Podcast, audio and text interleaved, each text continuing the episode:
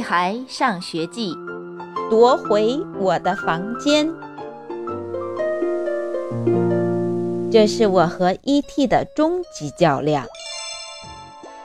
首先，这是我的房间，一个小孩的房间，不是一个狗窝，所以我完全有理由作为房间的主人，果断、迅速。无情地将 E.T. 这个不速之客驱逐出去。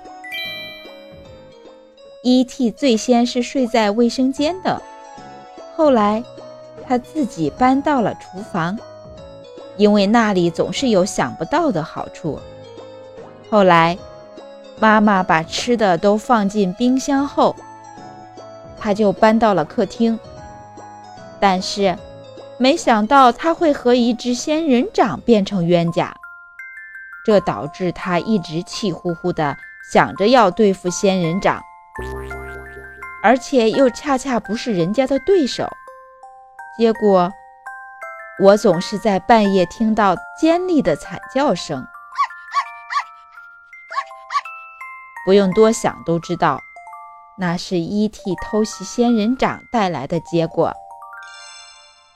妈妈既心疼仙人掌，又心疼 E.T. 所以，他帮着 E.T. 搬进了自己的房间。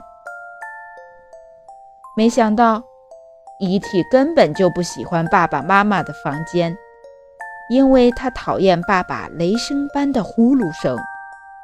最搞笑的是，爸爸打一声呼噜，E.T. 就跟着叫一声。这样，在夜深人静时，就出现了呼噜声和狗叫声。相交呼应的奇特音效，痛苦的当然是妈妈。就这样，E.T. 最终住进了我的房间，并很快取代我成为房间的主人。我床底下是他藏匿零食的大本营。如果你看到几行小蚂蚁在床底下进进出出，用脚趾头都能想到。肯定是 E.T. 的肉骨头招引的，仅仅是蚂蚁也就罢了，还有臭臭的、酸酸的味道不时从床底下飘出来。可恶的 E.T.，他不知道任何好吃的都是有保质期的吗？还有我的拖鞋，这是 E.T. 发泄不满、或磨牙、或找安慰时的最好工具。所以，千万不要奇怪，为什么我所有的拖鞋都是一个模样，呲牙咧嘴，破破烂烂。他们以这种模样来告诉人们，他们生前也漂亮整洁过。至于我可亲可爱的牛肉干们，无论藏在哪儿，都休想躲过 E.T. 的鼻子。这无数个空空的包装袋就是最好的证明。当然，还有更多类似的案例。再说，我的小床本来是我睡觉的地方，可是 E.T. 总喜欢半夜爬上来，钻进我的被窝，打呼噜、磨牙、摇尾巴。我真是个可怜的孩子。竟然只能和一只狗睡在一起，不行！我要夺回我的房间。趁 E.T. 出去遛弯的机会，我开始彻底清理房间。E.T. 的狗窝被重新搬回卫生间，这其实是最合适 E.T. 的房间。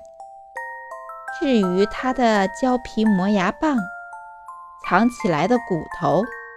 乱七八糟的宝贝们，全都被我扔进了垃圾桶。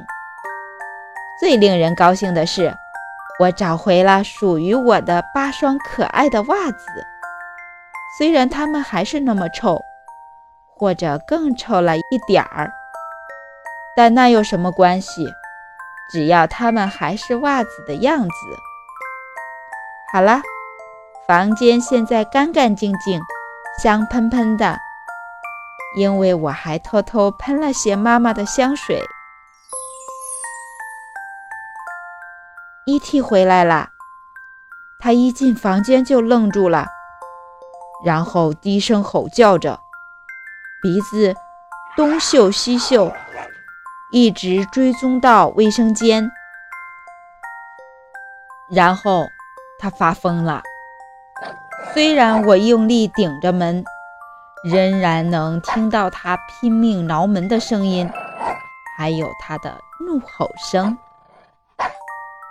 亲爱的宝贝们，本章节到此结束，再见。